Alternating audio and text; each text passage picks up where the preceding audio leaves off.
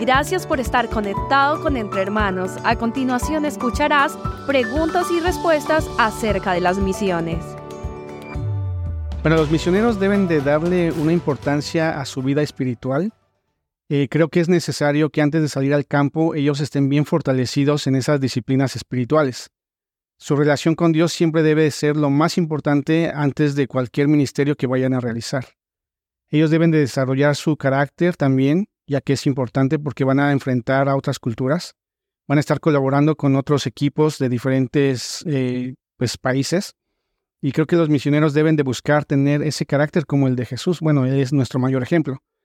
Eh, ser humildes, mansos, misericordiosos, puros, ser pacificadores, que puedan gozarse a pesar de las circunstancias difíciles.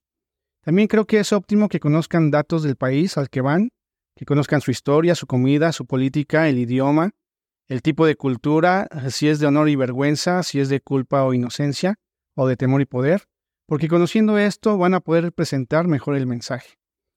También ellos deben de cuidar su salud, su salud física, su salud mental, ir sanamente en estas áreas, y eh, también capacitarse en, en temas de seguridad personal. Y algo muy importante es que tengan un equipo de oración, que constantemente ellos estén intercediendo porque, bueno, los misioneros se enfrentan o van a ir a lugares donde pues tienen que estar conscientes de la lucha espiritual y pues ya que se están metiendo en territorios del enemigo, pues requieren de ese equipo porque, bueno, es una lucha y él no quiere perder esas almas.